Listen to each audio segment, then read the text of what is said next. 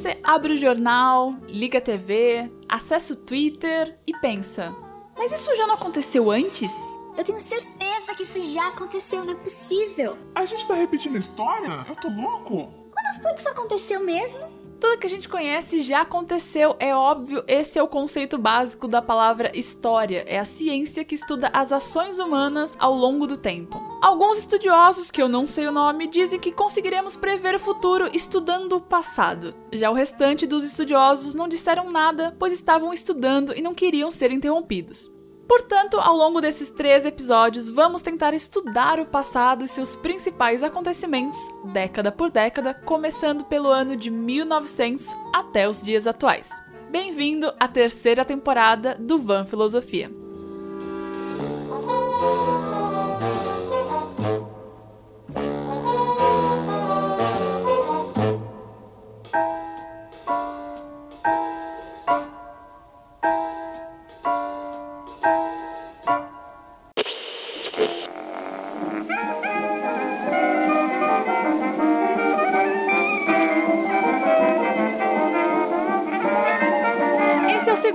Episódio da terceira temporada do Van Filosofia. Se você estiver ouvindo este episódio e apenas este episódio, saiba que tem um episódio anterior que dá início a essa temporada. E eu e o Júlio, aqui o meu co-host, dá um oi para as pessoas. Olá, boa noite, bom dia, boa tarde para todos vocês. a gente tá passando década por década, começando em 1900 e a gente vai terminar em 2020 falando do futuro. Então, neste episódio a gente vai falar de 1910 a 1920. Então, se você estiver ouvindo a partir desse, volta um episódio para pegar do comecinho e entender tudo desde o começo, certo? Exatamente. Você pode seguir a gente em todas as nossas redes sociais, que é Twitter, underline Van Filosofia. Isso. No Instagram é podcast Van Filosofia. E se você quiser assistir é, a edição desse episódio sem cortes, também tá no nosso YouTube, que na verdade é no YouTube da Mel, que é Mel Real Oficial, é isso? Isso, mas o link tá na vai estar tá no no Instagram, vai estar no Twitter. Se você não quiser se inscrever no meu canal, não precisa. Só vai lá e assiste esse episódio. Não, se inscreve no canal da Mel. Se inscreve também. O que eu tô gostando é que as pessoas estão comentando. Lá no YouTube Sim. a galera tá comentando bastante, mas o pessoal também tá comentando bastante no Twitter, no Instagram e tudo mais. Então, isso é muito legal. Fico muito feliz quando as pessoas comentam e vão conversando sobre o que a gente falou no, no, no episódio. Então, deixa seu comentário, é sempre muito bom. Os ouvintes do Van interagem muito, eles sempre comentam. Isso é muito legal legal. Tipo, a comunidade do Van é foda, sabe? Eles são maravilhosos. A gente passou seis meses em hiato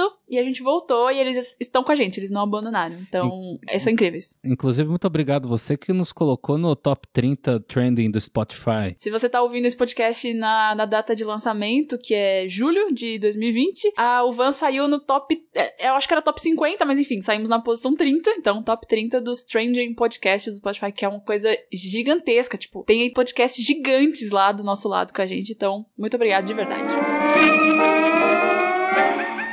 Vamos começar? Vamos falar dos aniversariantes da década? Aniversariantes da década, tem vários, né? Porque é uma Cara, década. Então, e assim, mas eu, te, eu deixei tanta gente de fora, Ju, você não faz ideia. Eu acho que nasceu muito mais gente famosa em 1910 do que em 1900. É que eu acho também que, não sei se estava documentando de uma forma mais interessante e as pessoas estavam ficando mais famosas, né? Porque agora você é. vai ver que tem muita gente de show business também. Sim. Eu acho que um mercado de cultura também estava sendo.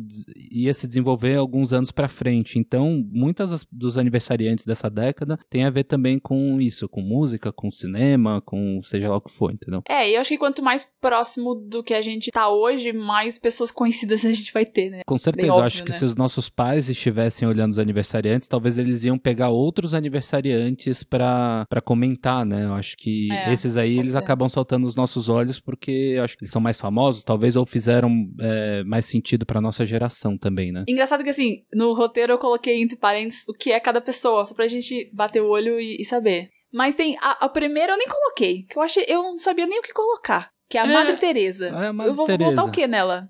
É a Madre, Madre. Teresa. Teresa. Ela que nasceu Isso. no dia 26 de agosto de 1910. É, e olha só, na Macedônia.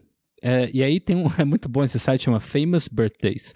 É, uhum, e aí incrível. ele tem um, um, ranking de popularidade. Eu amo esse site. Ela tá no, no número 3116 de popularidade. Então, assim, Geral, de todas as pessoas do mundo? Acho que sim. E, e assim, a, a mais popular da Macedônia. Seguindo, tem o, o presidente norte-americano, né? Ronald Reagan. Ele que foi ator, é isso? Eu não sabia que É. o Ronald Reagan tinha sido ator. Ele era um ator que virou presidente e tanto que foi meio que uma piada, assim, na época, sabe? Tipo, o ator vai virar presidente dos Estados Unidos. E aí virou presidente dos Estados Unidos. Ele que nasceu no dia 6 de fevereiro de 1911 em Tampico, Illinois. Tem o Vincent Price, eu adoro, adoro, amo, amo, amo. Que é um mega. Tipo, se você pensa em Vincent Price, você pensa em filmes de terror. Aí seguindo, tem a Julia Child, que é a chefe, né? Inclusive fizeram um filme com a. Como que Meryl chama Streep. ela? Meryl Streep, que ela, É. ela interpretava a Julia Child. A Julia, ela foi uma pessoa fundamental, assim, para desenvolver programas de culinária na TV americana. E Uhum. ela foi referência depois pra todo mundo que fez programa de TV, porque ela era um- uma, ela era uma tiazinha muito autêntica, essa é real. Ela era muito sincerona, ela queimava a mão, ela fazia as coisas erradas, e tava tudo bem, sabe? Então, Uhum. Julia Child nasceu em 15 de agosto de 1912 na cidade de Pasadena, Califórnia. Olha só, Pasadena que hoje é casa de todas as empresas de tecnologia do mundo, sei lá. Seguindo, tem a Eva Brown. E eu coloquei entre parênteses, mulher do Hitler. Tá aí, ela nasceu, É. não vamos dar muita, muita moral pra ela, vai. 6 de fevereiro de Não 1912. vamos, mas ela é uma pessoa importante. É, A gente vai falar dela mais pra frente. Então tem o Jim Kelly também, que é o, ator de Cantando na Chuva.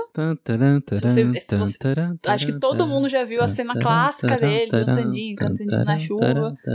É, eu amo esse filme demais. The rain. O Alan Turing, pai da computação. Para quem não conhece, tem aquele filme com o Benedict Cumberbatch. Ah, sei. Jogo da imitação. Ele que nasceu em 23 de junho de 1912, em Londres, na Inglaterra. Mais um político na lista? Tem muito político. Tem muito. Richard Nixon, ele que também foi presidente norte-americano, né? Isso. Um dos famosões, né? É. 9 de janeiro de 1913. E tem aquele caso do Watergate, né? Ele que ficou muito famoso pelo caso do Watergate, que é um escândalo que, que aconteceu. E quem. Foram vários jornalistas que deram furo e acabaram derrubando o presidente depois de tudo, né? Então. Quando chegar na década, a gente. Quando chegar na década. É, foi na década de 70, o Watergate. A gente explana o Watergate. Temos o Obi-Wan, Alec Guinness, babaca. Eu não gosto dele, desculpa. Por que não? Ah, o cara faz o Obi-Wan e depois fala um monte de merda, fala que não gostou do filme, que foi uma bosta. Não, Mas ele tem que gostar? tem. O único Obi-Wan que eu gosto, que eu considero, é o Ian McGregor. A gente tem a. Eu acho que é Heidi que, que pronuncia. Heidi Eu acho que, Lamar, é- acho que é Heidi. que era uma atriz. E do nada a mulher foi lá e inventou a tecnologia que viria a ser o Wi-Fi. Do nada. Foi lá e plau, Wi-Fi. É, isso é muito Você- você curioso. acredita Eu- nisso? Eu, fui, eu fui até pesquisar, né? Ela, ela meio que foi uma das responsáveis para a, a fazer a tecnologia de rádio, que hoje, assim, o Wi-Fi, ele é uma frequência de rádio, né? Uhum. Assim como, por exemplo, o 4G, que está nos alimentando aí nos nossos celulares, é, o rádio, né? A radiotransmissão que você ouve aí sempre na- no seu carro, no seu radinho a pilha que você tem na sua casa, também é- são todas frequências, né? E ela foi Uhum. responsável por criar essa tecnologia. Muito doido, Então, né? Do nada, foi lá, plau, Wi-Fi. Ela morreu assim, 85 anos no ano 2000, viveu muito ela. Ela nasceu no dia Pra 9 de caramba. novembro de 1914, He- He- Heidi Lamar. A gente tem Frank Sinatra. Acho que Amo, não, não precisa Amo. introduzir aí, não precisa apresentar. Amo muito, gosto muito dele. Gosto também. Quando ele canta New York, New York, eu tenho vontade de beijar ele na boca. Mas ó, a gente tem três cantores nessa lista e eu gosto mais das duas outras, que uma a gente vai falar agora, que é a Billie Holiday. Amo, amo, amo, amo, que é a cantora de jazz. E eu já vou pular e falar da ela Fitzgerald, que também nasceu nessa época, também era, cara, incrível, incrível. Então, desculpa, prefiro as duas do que o Frank Sinatra, mas Mas assim, não é uma competição, né? Aqui não, não é uma competição, não mas é o a voz Grammy. das duas são in- maravilhosamente incríveis, incríveis. Com certeza, não, não vou discutir isso. Só não, tô, não é uma competição só. Não é uma competição, não é uma competição, mas você vai escolher e aí eu escolhi duas. Seguindo, temos aqui, ah, o Augusto Pinochet, né, o ditador É. chileno que matou Isso. e fez genocídio no Chile todo, que até hoje é muito lembrado, é, porque Uhum. muitas famílias que ainda vivem hoje sofrem pela perda de parentes queridos que é, foram dizimados ali na época no, no Chile. Então, Augusto Pinochet, ele que nasceu de 25 de novembro de 1915 em Valparaíso, Chile. A gente tem mais dois políticos pra terminar a lista, que é o John F. Kennedy, Uhum, que também foi presidente, se eu não me engano. Foi, né? Foi, foi o presidente que morreu com um tiro na cabeça. O presidente morreu. chocolate. Não, é que eu- eu falei assim, se não me engano, só porque tem uma. Tem um. Acho que é o Benjamin Franklin, que tem. Todo mundo faz confusão de que ele foi um presidente americano, mas ele não foi. E aí Ah, eu fiquei é. na dúvida, tipo, se essas. se tem, existem alguns políticos americanos que todo mundo acha que foi presidente, mas não foi, sabe? É, o Kennedy, ele foi um, um presidente, e assim, o, o que pode fazer confusão também com o Kennedy é que ele tem vários irmãos, né? É, E todos eles foram importantes na história dos Estados Unidos. E o Kennedy dá nome ao aeroporto de JFK em Nova York. E o nosso último aniversariante, que também era político, Nelson Mandela, político É, ativista, né? É, além de política ativista, né? Ele que É. foi fundamental ali na, na África do Sul e também no mundo, né? Acho que ele levou a, a- a bandeira que ele levantou por muito tempo para o mundo todo. Ele que lutou contra o apartheid lá no- na África do Sul, que era basicamente a separação entre negros e brancos, eles não podiam Uhum. conviver. A África do Sul, que é um país que foi colonizado por brancos, então tinha muito branco lá, é, mas eles fizeram essa separação racial e depois ele virou um ícone é, pela luta racial. Nelson Mandela Incrível. nasceu no dia 18 de julho de 1918.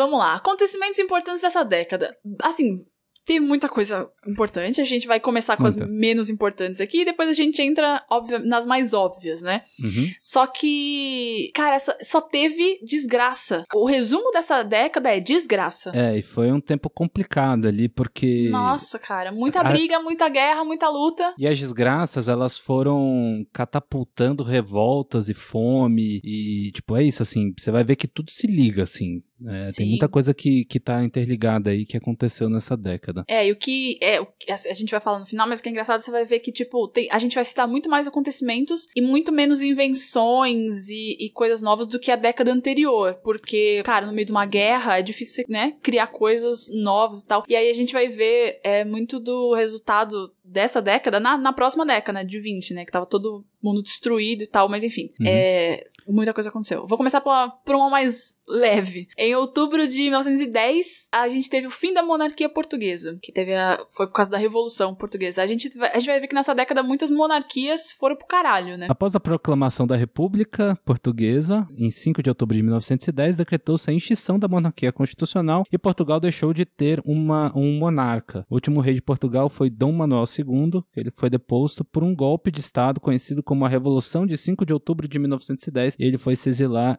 no Reino Unido, onde ele É acabou isso. morrendo em 1932. Tranquilo. Ainda em 1910, a gente teve o início da Revolução Mexicana, que durou nove anos, e aí resultou na expulsão do ditador Porfírio Dias. Durante a Revolução, tipo, várias pessoas foram tomando o poder até o final, então foi trocando de. Tipo, tem muito nome. Eu nem coloquei os nomes das pessoas porque era muito nome. E aí, no final da Revolução, depois de nove anos, eu não lembro quem foi que ficou no poder. É, em 1910, o Jorge V, né, ou Jorge Sank, foi coroado, coroado? Se torna o rei da Inglaterra. Do Reino Unido, né? Reino Unido, eu, eu, eu faço muita confusão com Reino Unido e Grã-Bretanha. Eu não sei qual que é o certo. Ele foi rei do Reino Unido e dos domínios britânicos e imperiado- imperador da Índia, Então. é, como Jorge V, de 1910 até a sua morte, que foi em 1936. É. De 19 é, 1911 a 1912 aconteceu a guerra entre a Itália e o Império Otomano. O Império Otomano é o que hoje é a Turquia. E você Uhum. vai ver que o Império Otomano e a Itália estão muito ligados. Isso aí, assim, foi em 1911 a 1912, a disputa da Primeira Guerra Mundial. Isso aí foi um dos primeiros estopins ali para a Primeira Guerra. Então, assim, pensa que depois dessa, dessa guerra entre Itália e Império Otomano, ficou, ficou uma cicatriz, ficou uma rusguinha ali, o pessoal tava, Uhum. falou, poxa vida, o que que tá acontecendo, por que, que você não gosta de mim e tudo mais. E alguns anos depois a Primeira Guerra ia acontecer. Daqui a pouco a gente chega lá.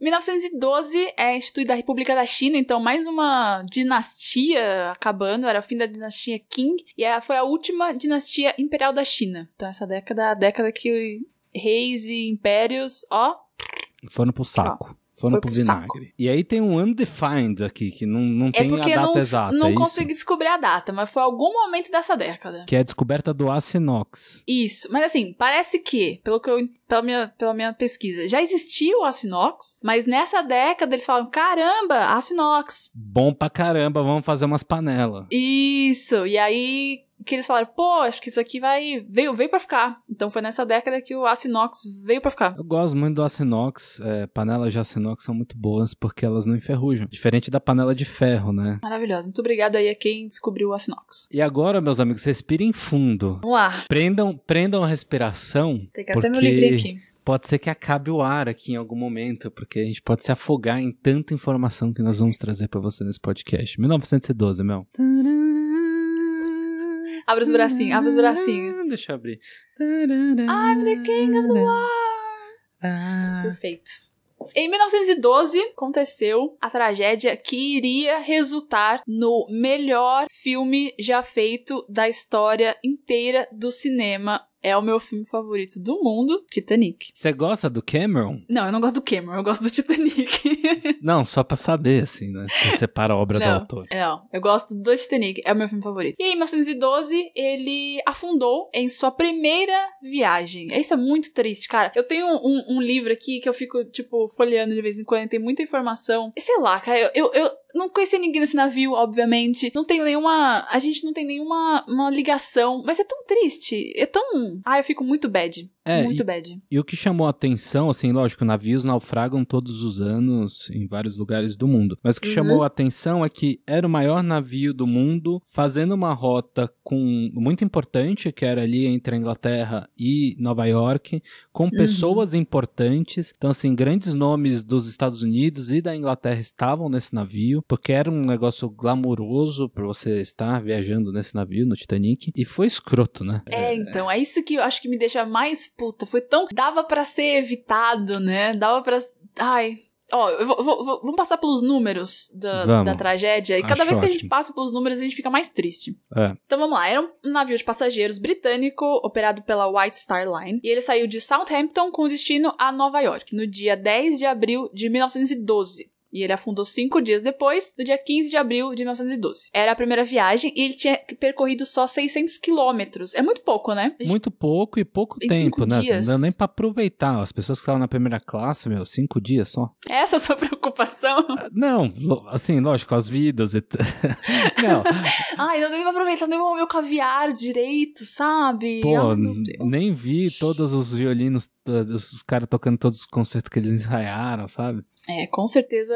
Assim, vam- vamos basear no filme, porque essa parte eu não sei de verdade, mas tem uma parte no filme que eles falam que tem, tinha uma parte da louça que nunca foi usada. É, eu acho tão triste essa parte. É, e o que eu acho muito louco, assim, eu sou um cara que gosto de. Eu, eu gosto de ver coisas estranhas no YouTube. Então, eu gosto muito de, tipo, detector de metal, gente que fica procurando relíquia. Tem muita relíquia do Titanic. Se você entrar no né? eBay, tem um monte de gente que vai. Vai te vender coisa falando que era do Titanic que não era, é, Uhum. mas vai ter coisa real também, porque agora tem. Eles fazem, tipo, comprovado. Isso aqui realmente estava no Titanic, né? Cara, eu adoro. Assim, eu sei que é uma tragédia, eu, adoro- eu adoraria ter uma coisa do Titanic. Meu, mas dá pra comprar e não é um absurdo, sabia? Sério? É, eu vou procurar e te passar o site. Tá bom. Tem, tem tipo louça, tem colher, tem pedaço de louça, Ai, tem pedaço de cortina e é comprovado, certificado. É meio, é meio mórbido, né? Mas tudo bem. Vamos continuar com os números. Então, o horário do acidente ele- que ele bateu no iceberg foi 11h40 da noite. 2h20 da manhã, ele tava quebrando ao meio e afundando. Então, foi,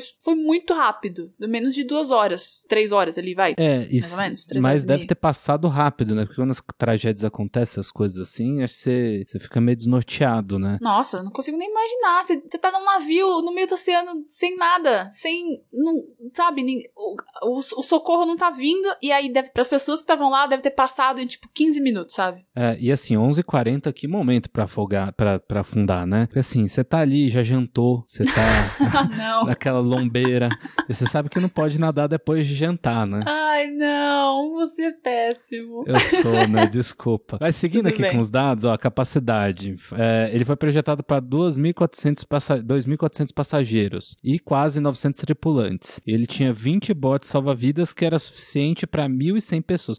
Bom, Então, começa o erro aí, né? É um erro, assim. 20 botes salva-vidas naquela porra daquele navio gigante. Pois é. gigante. Caraca. Dá pra tirar, tipo, dá pra ter tirado, sei lá, uma, uma, da- uma sauna e botado mais 20, 30 botes. É, é que eu acho Sei que a lá. diferença deve ser porque hoje esses prédios, eles são. Esses prédios, ó, esses navios, eles são muito pra cima, né? Eles são como- quase como prédios, eles são vários andares e tudo mais, né? É, por isso cabe muita, muito passageiro e, e muito bote, principalmente, né? Tá, É. já começou errado aí, né? A capacidade, mais de 3 mil pessoas num, num navio e tinha 20 botes pra 1.100 pessoas. É, e aí se você for ver quem, quantas pessoas estavam, né? Era 1.317, sendo que eram Passageiros, é. passageiros, né? E, E 885 mais ou menos tripulantes. isso. E aí Então, de tripulantes estava quase completo, que cabiam quase 900, mas de passageiro tinha vai, quase metade. é, porque devia ser caro pra caramba você fazer essa viagem também, né? Sim, é. E aí os dados, eles eram 324 na primeira classe, 284 na segunda classe e 709 na terceira classe. Eram 107 crianças, um total de 2.200. É, totalizando passageiros com tripulantes tinha 2.200 pessoas a bordo. Ah, tá. É gente pra dedéu, né? Nossa. E aí,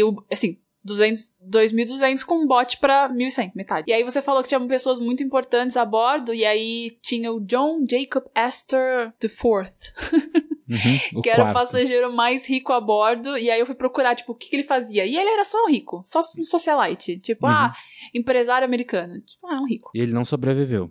Não sobreviveu. E a última sobrevivente do Titanic morreu em 2009, que era a Milvina Dean. E É ela do morreu filme? super velhinha. Não, não é do filme. Não, mas agora, é, me explica, agora que você é fã do Titanic, né? Agora que eu sou fã de Titanic? Não, você sempre foi fã do Titanic, mas agora, Hum. agora você me explica. É, você sabe se tem diferença entre, tipo, os acontecimentos e o que, o que rolou no filme, alguma coisa do tipo? Tipo, porque eles devem ter dado uma romantizada ali no filme, né? Não, mas do, acidente em si, não. Não, né? O- É aquilo Não, bateu, bateu no iceberg, coisou, a- rasgou a parte de baixo lá das caldeiras, foi enchendo, o navio quebrou mesmo no meio e afundou em- nesse, nesse tempo. Essa parte tá, tá certinha. Uhum. Tanto que quando eles, anos depois, quando os mergulhadores foram atrás e acharam os restos, tá lá, tipo, o, a- o rachado no, no navio tá igualzinho, assim, sabe? Uhum. Então essa É. parte é bem fiel. É, o que eles romantizaram então foi Jack Rose, basicamente. É, foi Jack Rose que a gente não tem como. Assim, eles podem ter existido, né? Mas a gente nunca vai saber. Ai, tão triste. Eu vou assistir. Assim que a gente terminar essa gravação, eu vou colocar Titanic de novo. Você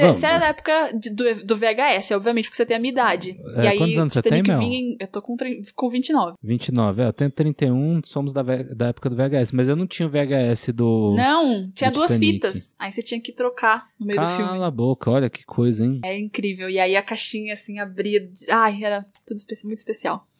Mas enfim, continuando aqui as pessoas. Boa. 710 pessoas sobreviveram e foram resgatadas pelo navio que eles pediram socorro, que foi o Carpathia, e mais de 1.500 pessoas mortas, porque, né, fazendo a conta, tinha 2.200, sobreviveram 700, morreram 1.500 pessoas. É muita coisa. É, basicamente um terço sobreviveu só. É porque isso, tipo, tinha bote para metade, mas mesmo assim a metade não sobreviveu, porque é justamente o que aconteceu no filme também aconteceu na vida real. Os botes saíam com 15 pessoas, sendo que cabia 50, sabe? Mas os ricos não queriam sentar junto dos pobres. Uhum. E aí, é isso, morreu. Dá pra sobreviver muito mais gente. É, imagino mais que no desespero também, né? A pessoa. É, sai, entrava no bote e saía, na- saía remando também, né? Não é, sei. provavelmente. É. E aí eu coloquei as aparições do Titanic na mídia, o que a gente lembra, porque tem, tem um outro filme do, do Titanic que é bizarro, que eu nunca vi. Mas tem o, o Titanic, que é de 97, ganhou todos os Oscars que poderia ter ganho. E fez o James Cameron ficar famoso. Fez ele ficar famoso. Tem esse livro que, eu, que é o que eu pesquisei aqui, que chama Titanic, a história completa, da editora Contexto. Eles me mandaram esse livro, então muito obrigada, editora Contexto. E tem um jogo. Júlio, isso aqui é o meu momento, você não tá entendendo. Eu tô esperando esse jogo faz anos. Ele não existe, ele não tá pronto. Ele tá Ah. em desenvolvimento. Mas jogo Desde de quê? 2000 Videogame? Jogo de videogame, é. É. Eu acho que só, por enquanto, só, só anunciaram pra PC, mas enfim. Não, porque eu queria console- saber se era tipo um jogo, podia ser jogo de tabuleiro, sei lá. Ah, não, justo. É um jogo de PC. Tá. Que tá em desenvolvimento desde 2013. Chama Titanic Honor and Glory. Tá. E se você entrar no site, meu Vamos Deus ver. do céu, eles estão recriando o Titanic inteiro. E aí você vai jogar como um personagem fictício que tem que resolver um mistério dentro de. Eu tô. Você não tem noção. Nossa, mas eu tô Isso vendo aqui... os aqui- gráficos do, do jogo, é um negócio absurdo. Parece que foto. Isso é o paraíso pra mim. Um jogo de mistério, eu amo jogo de mistério. E aí que você vai fazendo escolhas, eu amo jogo de escolha. Dentro do Titanic. Quando esse jogo lançar, eu vou morrer. Você não faz ideia, eu vou morrer. E aí, seguindo na nossa história, respire fundo novamente, meu amigo. Nós vamos começar a falar de um negócio seríssimo que mudou a humanidade, não só. Assim, você vai falar, ah, beleza, acabou, e depois disso aí tudo ficou bem? Não, porque isso aí também foi um pouco de gatilho para outras coisas que aconteceram depois. A gente vai falar da Sim. Primeira Guerra Mundial. Então, em junho de 28 de junho de 1914, é, rolou o assassinato do Franz Ferdinand, é, que era herdeiro do trono austro-húngaro. É, o Império Austro-Húngaro depois faria parte de um dos lados da Primeira Guerra Mundial. Uhum. É, e aí, então, em agosto de 1914, começou realmente a Primeira Guerra Mundial, é, ela que durou quatro anos, tendo fim em novembro de 1918. É, e aí eu acho que é legal da gente dizer quais eram os dois lados da, Uhum. da guerra, né? Um dos, assim, para começar, tudo aconteceu muito ali na, naquela parte da Europa, entre a Alemanha, Itália, a Áustria, a Hungria, é, ali é a região dos Balcãs, né? Ali Uhum. muito perto da Rússia, é, ali também da Turquia, já ali embaixo. É, então, toda aquela região ali tinha uma certa. é, como que eu posso dizer? Não, não tava tudo muito bem definido como os territórios estavam ali, sabe? Tinham várias disputas acontecendo ali ao longo desses, desses anos. E você tem que pensar Sim. que ali eram impérios. Esses Uhum. impérios, é, por sua definição, normalmente eles gostam de conquistar terras, eles gostam de aumentar os seus territórios, né? Sim. Porque o imperador ele é insaciável normalmente. Uhum. então tinha o Império Austro-Húngaro, tinha o Império da Germânia, né, a Alemanha ali, e tinha o Império Otomano, e esses aí faziam um dos grupos que era a Tríplice, Tríplice Aliança. Uhum. É, e aí do outro lado tinha a Tríplice Entente, que é do, do francês, né, é, Entente, que era basicamente França, Rússia e a Inglaterra, né, o Reino Unido ali no caso. É, depois, vários outros países foram entrando nessa disputa. Por exemplo, a Itália tinha falado que ia ser neutra. É, e antes, a Itália tinha brigado com o Império Otomano. Otomana. E aí, lembra que eu, que eu citei lá no começo do programa que eles tinham brigado? Sim. Então, mas a Itália só entrou em 1900 e- 1915. Ela deu uma esperada. Vou entrar, vou entrar aqui. É, mas eles foram, assim, todo mundo que entrou depois foi bem esperto também, porque esperou todo mundo se fuder bastante, sabe? É lógico. Mas Entrou aí- muita gente, tipo, em 1916, 17 ali, mas eles foram ver, tipo, ah, vamos ver que lado, que lado- do lado de quem tá ganhando, né? Aí a Exato. gente entra. A Itália é- é- foi um país muito importante na, na- nessa disputa, porque eles entrar, é, eles estavam é, geograficamente no meio ali da, da disputa toda. É, muito perto da Alemanha, muito perto ali da França também. É, a Bélgica também, assim, é o caminho entre a, entre a Alemanha e a França é a Bélgica. E os, os alemães, eles passaram ali arrasando tudo na Bélgica. Eles Uhum. destruíram a Bélgica para chegar na França. E os Estados Unidos, meus amigos, os americanos, eles foram muito espertos, meu. Sabe por quê? Hum, Eles, em- eles emprestaram dinheiro para todo mundo antes da guerra. é. Tava todo mundo se armando. Aham. E eles precisavam reaver esse dinheiro. Eles falaram: bom, como que a gente vai receber esse dinheiro de volta? Vou fazer o lado que eu emprestei dinheiro ganhar. E aí, só depois, em 1917, eles entraram pra guerra. Sim.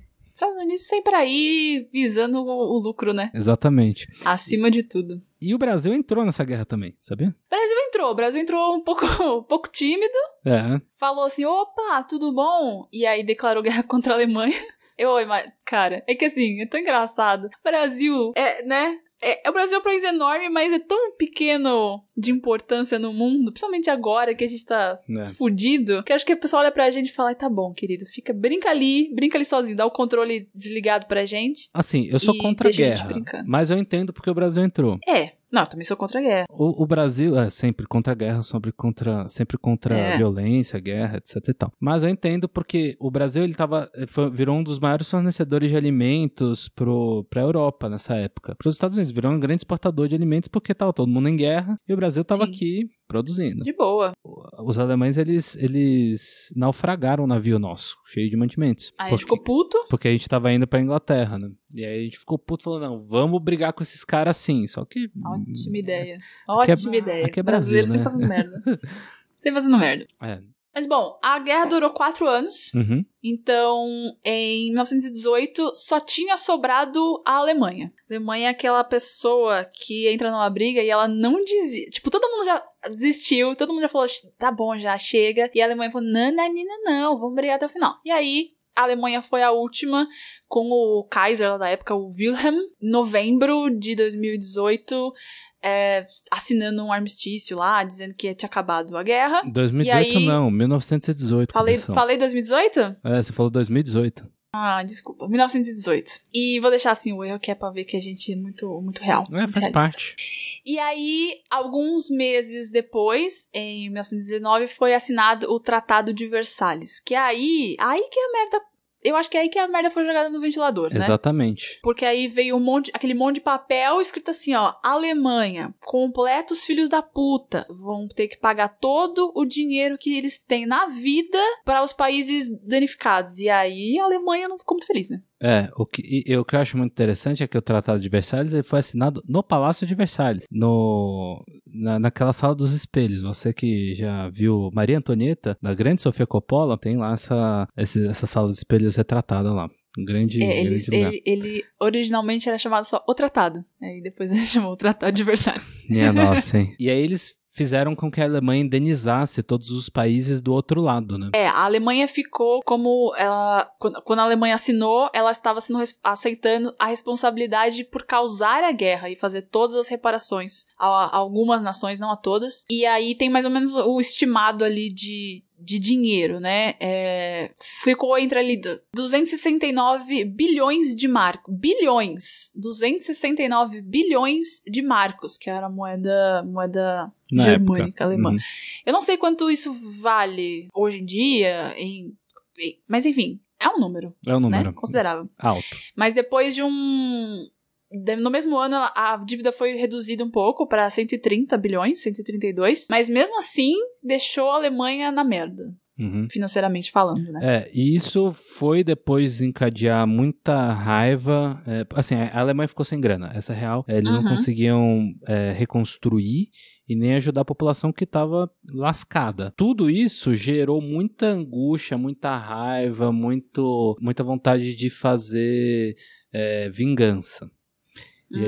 aí, algumas décadas depois, você vai ver na Segunda Guerra Mundial como isso influenciou. Pois é. Hitler. Hitler, exatamente. Hitler que lutou na Primeira Guerra. Se feriu e tal, acabou saindo, mas ele ficou muito. com, com muita raiva ali por tudo que a Alemanha, a Alemanha passou nos, nos anos Exato. seguintes, depois da guerra. Temos dados aqui: foram 40 milhões de mortos. Foi entre 40 milhões de pessoas afetadas, metade morreu, metade ficou ferida. Mas, meu, 40 milhões de pessoas. É um absurdo, é muita gente. Eu não sei, a gente, a gente fala esses números, tipo, 200 bilhões, 40 milhões, a gente não tem essa, essa, essa ideia, né, essa consciência real do que é esse número. É, para efeito de comparação, a população no Brasil, é um dado que eu tinha pego aqui para depois no roteiro, é, mas a população do Brasil em 1914 era de 25 a 26 milhões de pessoas. Então é como se dois Brasis tivessem sido mortos, basicamente, cara, durante a, durante é a Primeira coisa. Guerra. Bom, e aí, no meio dessa confusão, vamos lembrar que a, a Primeira Guerra foi de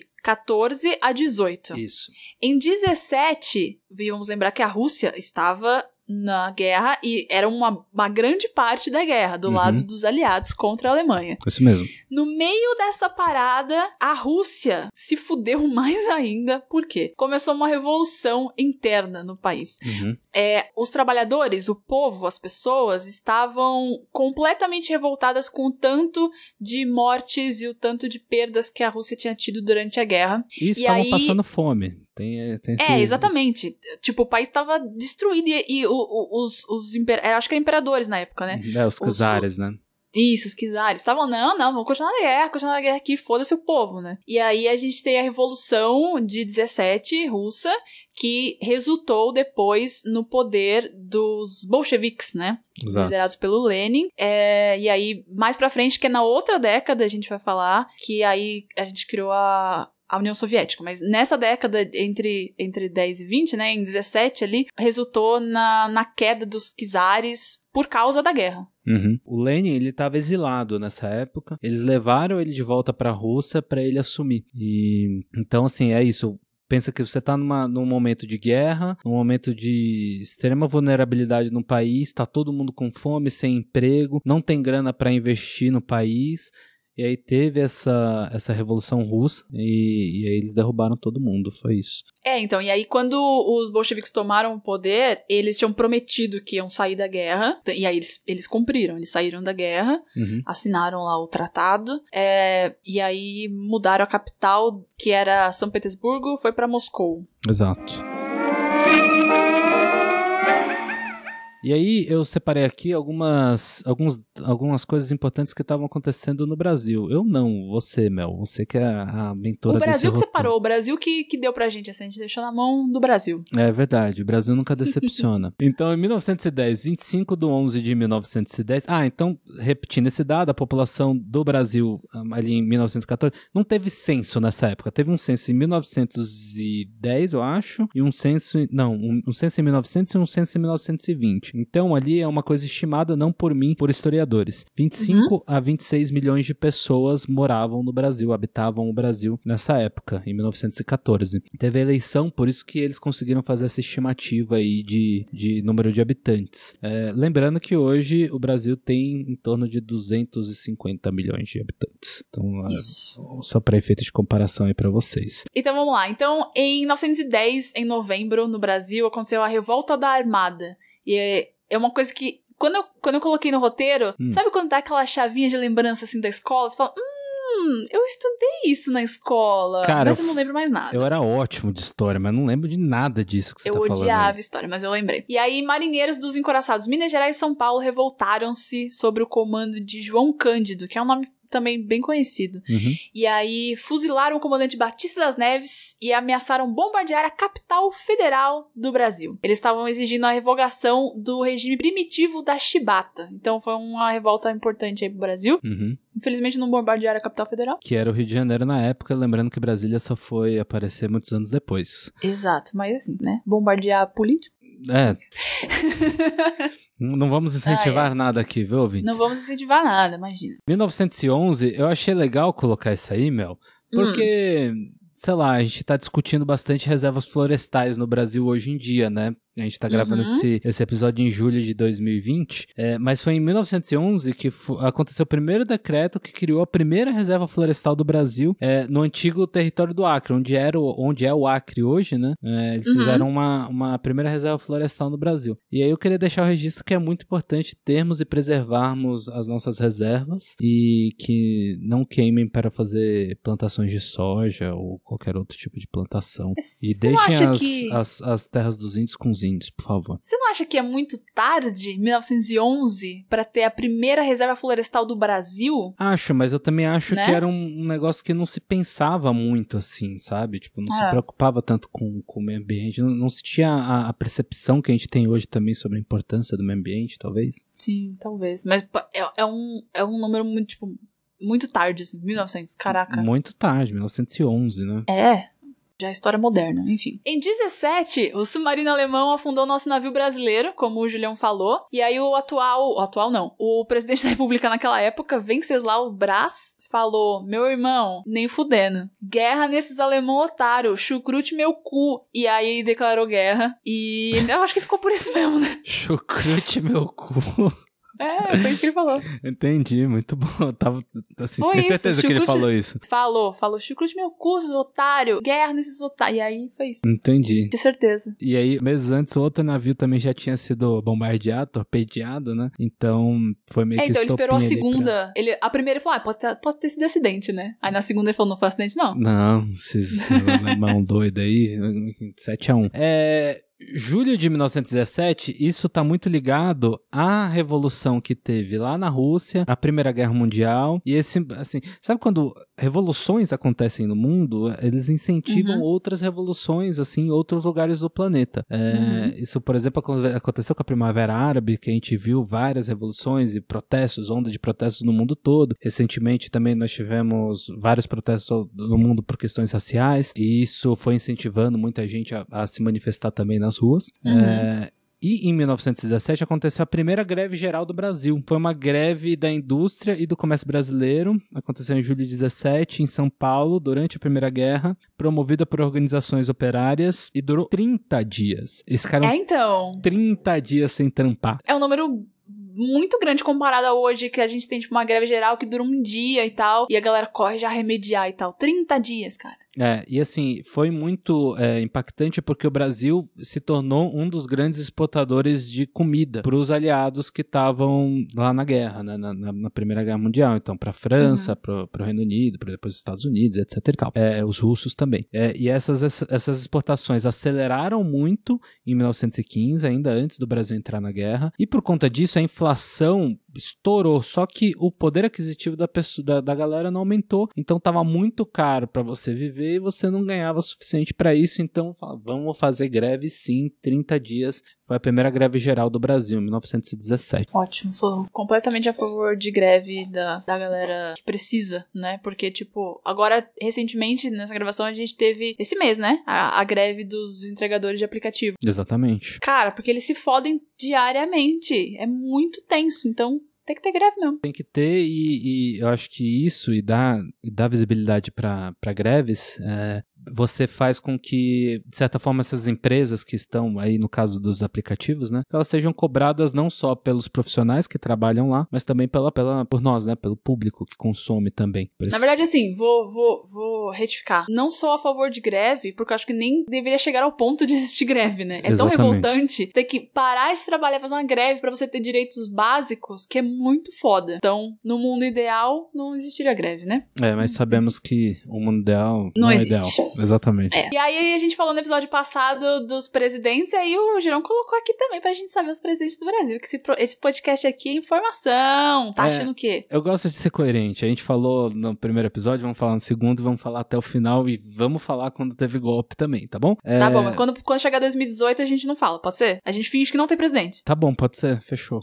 Então, começou com Hermes da Fonseca, 1910 a 1914, certo? Uhum, exatamente. E aí depois, a gente teve o Venceslaus Brás. Vencel, Venceslau, esse nome é muito, muito. Desculpa, Venceslau. É isso. Foi mal aí. Cê- será que temos um ouvinte Venceslau? Se tiver, deixe seu comentário que eu vou postar uma foto sua no meu Instagram. E fala qual que é o seu apelido. Te deve ser V, Vem, Lau. Lau, deve ser Lalau. sabe? Deve ser Lau. Rodrigues Alves, ele que foi eleito, mas não assumiu, nunca assumiu. Ele que já tinha, a gente citou ele na- no, no episódio passado, na década passada. É, ele já tinha sido presidente, ele foi eleito é, em 18, mas ele nunca assumiu porque ele morreu de gripe espanhola. Quem assumiu no lugar dele foi o Delfim Moreira, que ficou até 1919. Ficou um ano. E para fechar, né, a década começou em 19, mas acabou na próxima década, em 22, Epitácio Pessoa. É, eu acho que o mais famoso daí que eu lembro das aulas de história talvez seja Hermes da Fonseca, né? Hermes da Fonseca, é, eu acho que o Rodrigo, Rodrigues Alves também, Delfim Moreira. É, não, não é muito famoso pra mim, não. Mas Hermes da Fonseca é um nome famoso. É. Enfim. Bom, como a gente mencionou a gripe espanhola, a gente vai entrar nela agora, porque a gente vai entrar na nossa sessão de pandemias e epidemias. E aí a gente pode, pode é, combinar que essa foi a última desgraça da década, né? Então a gente já passou por Primeira Guerra Mundial. Não vou dizer que a Revolução Russa foi uma desgraça, mas sim, foi uma revolução, então, tipo, é, é complicado. É, e a Né? situação tava complicada lá também na época. Exato, fome e tal, então é foda. É, e aí, gripe espanhola, que essa sim é uma desgraça. Vamos falar que é, eu só coloquei essa inf- a do Brasil, que em novembro de 1917, ela já tinha feito 8 mil vítimas em São Paulo em quatro dias. É, assim, é, é, pra você ter uma noção, é muito mais do que tá morrendo aqui, tipo, durante as nossas gravações, né? A gente tá em média aqui, enquanto a gente tá gravando, média de 1.300 pessoas estão morrendo todos os dias no Brasil por conta da Covid-19. E foi o dobro. Em quatro dias, 8 mil pessoas. Então, 2 mil pessoas por dia. É, exatamente. Então, é assim... É, E aí a gente entra na gripe espanhola, que assim, a gente falou que em novembro de 17 ela já tinha feito vítimas em São Paulo, mas quando você procura sobre a gripe espanhola, ela oficialmente começou em 1918. Tá. Então vamos só, né, falar que a gente vai falar essa data porque ela, sei lá, é mais. É aceita no mundo inteiro, enfim. Uhum. E ela durou dois anos, de 18 até 1920. Fica aí a dica pra você que tá desesperado pra que acabe a, a quarentena. Exatamente. Segura a onda aí. Então, ela foi causada pelo vírus influenza A, H1N1, e ela infectou 500 milhões de pessoas, que na época era um terço da população mundial. Uau. Em quatro Mano, é ondas de doido. contaminação. Pra você ver, né? A gente tá falando aqui de primeira e segunda onda, foram quatro ondas de contaminação da gripe espanhola. É, então. Uma coisa que eu achei é, interessante da gripe espanhola é que, assim, ela não começou na Espanha, Uhum. e ela só é conhecida como gripe espanhola porque tava no meio da guerra. Tava ali acabando a guerra, na verdade, mas entre ali no finalzinho de 17 já tinha alguns casos da gripe espanhola. E os países que estavam na guerra, eles tinham essa a política de não ne- não noticiar essas, essas mortes, essas gripes, essa pandemia, porque eles estavam no meio de uma guerra. Uhum. Então eles tinham que manter a moral do país. E o, a Espanha não estava na guerra, a Espanha estava de boaça, e a, a imprensa espanhola tinha a liberdade de noticiar sobre a pandemia. Inclusive, o rei, na época, o Alfonso XIII, tava com, com a gripe espanhola, e aí, como a Espanha noticiava e todo mundo achou que ela criou na Espanha, enfim, gripe espanhola, e aí todo mundo conhece ela hoje em dia como gripe espanhola. E é a mesma coisa que acontece no momento. Tudo bem que a gente noticiou lá na China, mas não é. A gente não sabe ainda o paciente zero. Não, não é certeza que, que veio da China, certo? É, assim, a suspeita que ela realmente começou na China, e assim, ficou muito complicado porque a China também não estava dando a, a devida importância no começo, né, Uhum. é, da pandemia. É, e claro que assim, a gente tá falando de agora um mundo onde tem avião toda hora pra todo lugar, então é óbvio que espalha muito mais fácil do que em 1918, né? É, é, pra você ter uma noção so- sobre aviação, né, a, Primeira Guerra foi a primeira grande, assim, batalha onde se usou aviões, e não era avião de passageiro, né, era um avião de uma Uhum. pessoa só, então não tinha viagem, por isso que o Titanic era tão importante e tão relevante, era um navio, Sim. uma viagem de navio que você conseguia levar muita gente em poucos dias relativamente, pra fazer uma, uma, uma travessia transatlântica, né. Exato. E aí a gripe espanhola causou, e aí esse número é muito doido, porque é basicamente o que tá acontecendo hoje também, parece coisa de subnotificação. Uhum. As mortes foram entre 17 e 50 milhões. Isso aí não é uma margem de erro. Né? É, é surreal, Entre né? 17 e 50. Que que é isso? Que margem é essa, sabe? É, mas é isso, assim, provavelmente, como que você testava, né, a gripe É, espanhola? então. Muito complicado. Mas é, aí a gente fala, tipo, beleza, como a gente testava? A gente tá em 2020, a gente tem toda a tecnologia médica e, e aí a gente tá igual. A gente fala que tem 2 milhões, mas pode ter 4. Mas você sabe por que, que isso tá acontecendo, É, né? eu sei. Então, mas assim, a histó- é, é o que a gente é o que a gente falou no começo, tipo, será que a história se repete, sabe? A história se repete, mas tipo por motivos diferentes, mas é a mesmíssima coisa. A gente vai sair do corona sem saber exatamente quantas mortes tiveram e não vai ser, não é por falta de, de tecnologia médica, é por, por mau caratismo, sabe? É, negligência mesmo. E É. assim, é isso. Se você não testa, você não tem número, né? E se você não tem número, É, você foda. fica bem na fita. Só que os mortos estão estão se acumulando aí. Ah, isso ficou muito pistola, meu Deus do céu. Exatamente. Fica Vamos a dica aí. Você entendeu, né, querido ouvinte? Falar de cinema e artes, então. Alguma Uhum. coisa boa nesse mundo de desgraça que foi essa década, certo? É, assim, eu acho que tudo tem um ponto de vista, né? Sempre pode ser uma desgraça, sempre pode ser bom também. Mas essa É. aí foi especialmente ruim, né? É, então, por- igual eu te falei, por exemplo, Revolução Russa, legal, tiraram os caras malvados do poder, que estavam fudendo o país, mas Primeira Guerra não saiu nada de bom. Então, Exatamente. É foda. Uhum. Vamos lá, cinema artes. Nessa década, 1912, foi lançado o primeiro longa americano. Então, americano, já existia longa, mas o primeiro longa americano. Uhum. E a gente sabe que hoje em dia o cinema é regido pelos Estados Unidos, né? Então não tem como. Uhum. E foi Oliver Twist, que é um livro escrito pelo Charles Dickens, que eu não li, me desculpe aí, ouvintes. E foi lançado esse filme que eu também não vi. É, mas eles fizeram várias versões de Oliver Twist. Sim. já fizeram regravações, um bilhão de regravações. É, se você quiser ver um negócio mais moderno, também tem, se você não tiver paciência pra assistir o, antigo. Mas eu recomendo que Sabe o que eu acho engraçado? Hum. Toda vez que eu leio Oliver Twist, sabe com quem eu confundo? Pepsi Twist. Nada É, a ver com o Billy Elliot. Billy Elliot. Sabe a história do menino dançarino? Sei, sei. Eu penso em Oliver Twist e já penso nele tu, tu, tu, tu, tu, tu, tu, saindo dançandinho. Ah, é por causa do Twist, né? Ah, É, deve ser. Eu não sei. uhum. Sempre vem na minha cabeça. Pode ser. E, e- e, assim, a gente falou é, bastante de cinema né, no, no episódio passado, e ali estavam começando a se desenvolver uma indústria cinematográfica e tudo mais, mas isso tudo culminou em 1910, dando ali a origem a Hollywood, né? Que é hoje é, Ah. o grande polo cinematográfico mundial, né? É, antes era Nova York, e aí olha lá, pra fugir do Thomas Edison, filho da puta, desgraçado do caralho, as empresas começaram a ir pra Califórnia porque lá ele a, a patente dele era como é por estado, os Estados Unidos funciona muito assim, né? Cada Uhum. estado tem suas leis e tal. Então eles começaram a fugir e aí a- tipo aproveitaram que a Califórnia tem um clima melhor do que Nova York, então é mais fácil pra fazer filmagens externas e não tem que parar porque tem neve, enfim, essas coisas. Uhum. Então, mudaram pra Califórnia e aí foi criado Hollywood. Então, assim, obrigado, Thomas Edison, filho da puta, por, por Hollywood. Nessa década também, e eu não peguei a data exatamente, mas foi nessa década, Hum. foi a primeira versão cinematográfica de Frankenstein, da Mary Shelley. Hum, Você gosta dessa história?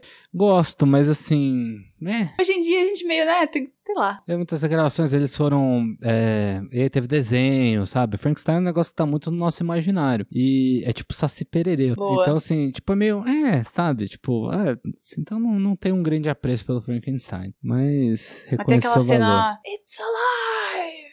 É, sim, né? Cena clássica. clássico. mas eu não. é, porque tem isso, assim, tem um lado um pouco sombrio, né? Como eu te disse, eu não sou o maior fã de. Ah, é verdade, você não é muito fã. Eu gosto bastante e foi um dos primeiros filmes de terror. Eu, eu acho que eu vou atrás, assim. Eu, eu tenho essa, essa vontade de assistir mais filmes clássicos. Hum. E aí você fica assim, tipo, ah, um dia eu assisto, um dia eu assisto, e aí eu vou, vou atrás disso agora. E aí, inclusive, já vou, já vou fazer o gancho aqui, e Uhum. aí, sim, já peço desculpas antecipadas. Tá. Eu nunca vi nada do Chaplin. É, o Chaplin, eu vi o. Como é que chama lá, aquele dos trabalhadores? Esqueci o nome, cara. É, Então, eu não sei. Mas. Só que nessa década, o Chaplin faz o primeiro filme dele, chama Making a Living. Isso. Cara, eu nunca vi nada do Chaplin, nem aquele do Ditador, que é um dos mais famosos. Uhum. É, o Ai, Chaplin, o Chaplin ele levou também tipo, uma linguagem, né? Foi, foi um grande. Sim, é, foi fundamental por conta de, de criação de linguagem e ele difundiu a linguagem de, de comédia dentro do, dentro do cinema. E até hoje ele é referência pra muita gente, né? Isso que é muito louco. é então. Eu, eu sei que é uma falha muito grande não ter visto. Não, não é uma falha, faz parte, ué. Eu, eu assisti um, um filme só também, tá tudo bem. Já, né? já é, já é melhor que melhor, melhor que zero. Não, não, não é uma competição de quem assistiu mais filmes do Chaplin. Não, não é uma competição, não é uma competição. Mas quem gosta de filme, com certeza tá pensando agora, nossa, como assim? Você não viu nada de, do Chaplin. Eu vou corrigir isso. Bom, continuando.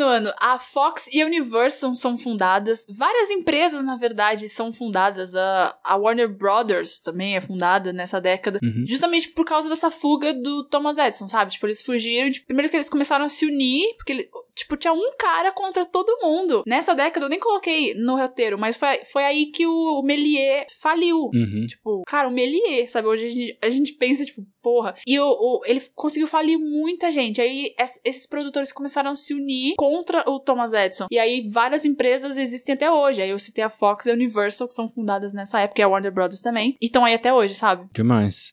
Aí é muito louco isso. Não, é, é sensacional porque eles acharam uma forma de, de fugir da, da, da- coisa do Thomas Edison e, e perduram até hoje, né? Isso que é o melhor. Exato, é. E aí, o que, que é isso aqui? D.W. Griffiths. D.W. Griffith. Uhum, Muito Griffiths. chique falar o nome dele. Lançou esse filme, que é The Birth of a Nation, Uhum. Nascimento de uma Nação, que é um dos filmes mais controversos até hoje. Porque ao mesmo tempo que ele é um dos mais icônicos, quando você faz um curso de cinema, você estuda sobre ele, é, ele é um filme extremamente racista, extremamente pau no cu, Hum. é horrível, tem blackface, tem tudo de errado, tem nesse filme. Tudo de errado tá nesse filme, entendeu? Uhum. Então, assim, eu, eu não assisti ele, eu vi algumas cenas quando eu fiz o curso de cinema. Mas é isso, tipo, e- ele, ele é um marco do cinema, porque esse diretor, o W.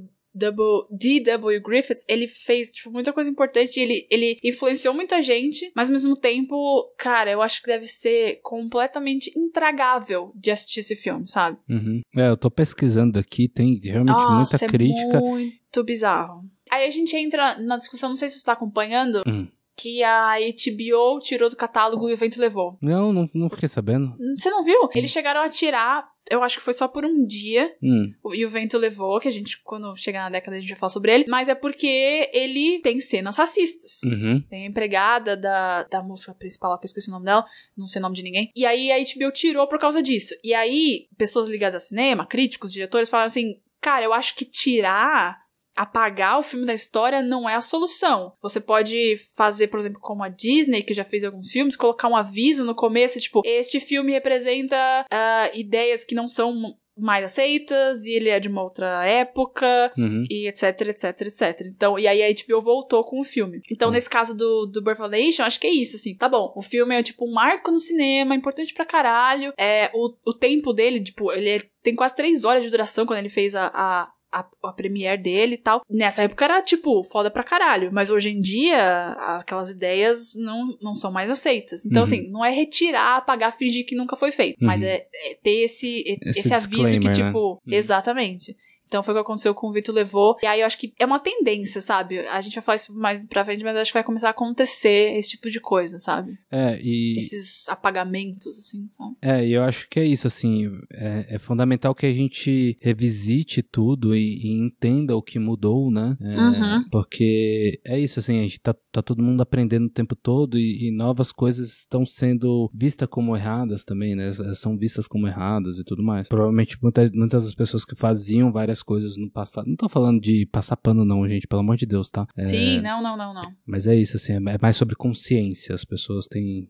A gente... Você entendeu? Exato. Não, eu acho que é importante deixar, tipo assim, olha um exemplo aqui do que não fazer, do que não ser e tal, enfim. Mas a gente fala isso mais pra frente. Em 1913 foi feita aqui. ah, é isso mesmo? É tipo o primeiro É é Palavras Cruzadas? Primeira Palavras Cruzadas foi publicada. Você gosta de Palavras Cruzadas? a gente fez a mesma pergunta. Eu gosto. Eu não tenho muita paciência. Eu gosto, eu não gosto de sudoku, sabe? Dos números, né? É, detesto. Isso eu não Nossa, gosto. não. Os Sem números não rolam. Sem tempo, irmão. Mas palavras cruzadas eu gosto. Eu só não gosto quando eu não sei das palavras, o que é, sabe? Então, esse é o problema. Aí você pega a palavra cruzada, aí você, aí você pega aquela. A, a revistinha, né, que você compra na banca. Aí tem a fácil, a média e a difícil. Aí você vai na fácil, você preenche o bagulho todo. Você fala, caralho, sou muito foda. Uhum. Aí você vai na média, aí você preenche metade. Aí você tenta uma difícil e aí você é a pessoa mais burra do planeta. É, mas é, acho que a intenção é que você vá aprendendo e tudo mais, e pra chegar um dia você fala, caralho, sou o pica das galáxias do. do Não, concordo. cruzada." Mas é- sabe uma coisa interessante da palavra cruzada? É, é muito bom. Por exemplo, você tá fazendo palavra cruzada. Você não pode roubar e, e, e procurar no Google, certo? Não, lógico que não. Então, da onde. Vamos, vamos tirar o Google. Da onde você vai tirar o conhecimento necessário pra aprender aquelas palavras que você não sabe? Ah, em algum momento você vai falar assim, beleza, consegui preencher isso. Assim, a ideia é assim, quando você for ver, ah, palavra de cinco letras que significa não sei o que lá. É tipo gente perguntando pros amigos, sabe? Ah, então é tipo a intenção da palavra cruzada é você conversar com outras pessoas? Hum. Aí acho que pode. Não necessariamente, eu acho que essa é um dos, uma das coisas que dá pra fazer. Outra coisa é você olhar as respostas e falar, ah, ok, aprendi, pra próxima. Não. É, não, eu tô falando assim, sem olhar a resposta, sem roubar. É perguntando, só é a única alternativa. É, porque não existe. É. Não tem dica. Na... Assim, quando você, quando você vai completando e aí tem algumas palavras, Uhum. é, é o máximo de dica que você chega, né? É, mas que tem palavra que você não sabe nem, nem com várias letras, né? Você fala, nossa, eu nunca nem ouvi Exato! falar essa palavra. E a nossa última curiosidade aqui da década é que a primeira música de jazz foi gravada, mas é importante deixar isso bem claro. Ela foi gravada, mas não que foi a primeira música de jazz criada ou feita. Tá, é o primeiro Ah. registro. Isso, mas os músicos de jazz já tocavam em, tipo, marchinhas ali pe- pela, por Nova Orleans, na rua, em bares e tal. E aí, a primeira vez que ela foi gravada num disco Uhum. foi nessa década. E a banda chamava Original Dixieland Jazz Band. Muito bom. A primeira. Que é a música que tá, que tá rolando aqui no episódio. Você tá ouvindo no Spotify? Ah, Tá rolando no- nas vírgulas sonoras. Eu tô. Assim, se você reparou já, eu tô colocando músicas da- de cada década nos episódios. Nossos fatos que a gente selecionou aqui acabaram. O que, que a gente tem pra tirar de lição dessa década? Um, não faça guerras. né, não brigue, pelo amor de Deus, assim, tipo. Não faça guerra. A menos que seja pra, pra uma revolução do seu povo que está passando fome, aí vale, pra derrubar um imperador. Uhum, como a gente viu acontecendo na Rússia, e Exato. a gente viu isso inspirando vários outros países a fazerem o mesmo é, em seus respectivos territórios. É. Exato. Mas assim, não, não vai lá e mata um cara, o Franz Ferdinando, e aí É. você desencadeia uma guerra que durou quatro anos e matou 40 milhões de pessoas. Agora, pra você ver nessa década, né? Fez a banda Franz Ferdinand, James Cameron fazer um, um filme que fez muito sucesso, né? Então, tem o, o filme 1917, que não é sobre a Rússia. Mas então, é o seguinte, o que, o que a gente tem de diferente nessa década para anterior Hum. é que na anterior a gente teve muitas invenções importantes. Sim. Então a gente teve avião, o, o carro da Ford, o rádio, tipo, muita coisa. Só que nessa década, metade, mais da metade da década, foi guerra. Uhum. E quando acabou a guerra, veio uma pandemia que matou muita gente. É. Então, assim, não teve, não teve criação suficiente, sabe? É, assim, o que teve, assim, é. Acho que eh, dá para se falar muito sobre é, um desenvolvimento armamentista durante, a, durante Sim. a Primeira Guerra. E aí, não falando de forma positiva, é claro, né? Mas é, começaram-se a usar várias técnicas de gás, por exemplo, né? Que depois acabou acontecendo muito na Segunda Guerra e no Vietnã. Por mais que fosse Uhum. proibido, é, eles guerra é guerra, né? E É. enfim, eles então a aviação também, né? Como a gente gosta de falar, ela também entrou em em, em grande uso ali na Primeira Guerra. Tudo virou bélico. É, o rádio, rádio. avião, tudo foi voltado pra guerras. Os primeiros tanques foram criados nessa época também. É. Então, tudo ficou muito muito em torno disso. Lógico que quando você desenvolve toda todo o aparato de guerra ali, depois você acaba desenvolvendo outros setores, né? Então, carro, Sim. automobilístico, É. aviação, é, enfim, pesquisa, telecomunicações e tudo mais. É, e aí um, um, um dado que eu esqueci de trazer na parte de cinema, mas a gente pode falar aqui no overview, que é o seguinte: na ép- antes da guerra, o cinema europeu era muito forte. Uhum. E aí, com a guerra, os Estados Unidos falaram: nossa chance, vamos pegar aqui. Então, olha só, em 1913, os Estados Unidos produziu 12 filmes, Uhum. certo? Tá. Em 1919, os Estados Unidos produziu 646 filmes. Ah, que caralho, hein, velho?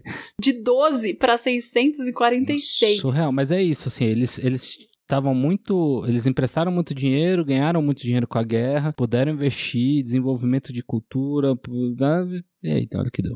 Então, e aí, eles tomaram conta do cinema, criaram Hollywood e, tipo, só ficaram mais fortes do que já são. É, né? e aí do ponto de vista de Estados Unidos mesmo, acho que é importante dizer que e aí você falou de cinema, mas eu acho que vale pra tudo, né? É, antes a Europa era o grande centro do- da, do- do- da Terra, né? E a partir da Primeira Guerra foi quando os Estados Unidos começou a ser visto como a grande potência do mundo. Uhum. É, lógico, isso acabou ficando intensificado depois, é, com a Segunda Guerra e depois com o desenvolvimento do, do, do país, mas é ali que os Estados Unidos mostrou a primeira potência, a primeira força perante o mundo todo. Exato. E tinha uma informação legal que eu não coloquei, não achei tão relevante, mas é legal a gente falar agora. Uhum. É que assim, não mudou nada, mas assim, eles falavam assim: a moda do Brasil era muito pautada pela Europa. A gente ainda é muito, né? A gente copia tudo de fora. Aham. E aí, então, você via mulheres usando casacos de pele. Em pleno verão. E aí, você imagina, tipo, todo mundo andando na rua assim, Rio ó, 40 35 graus. graus na rua. E assim, ó, hum, casaquinho de pele,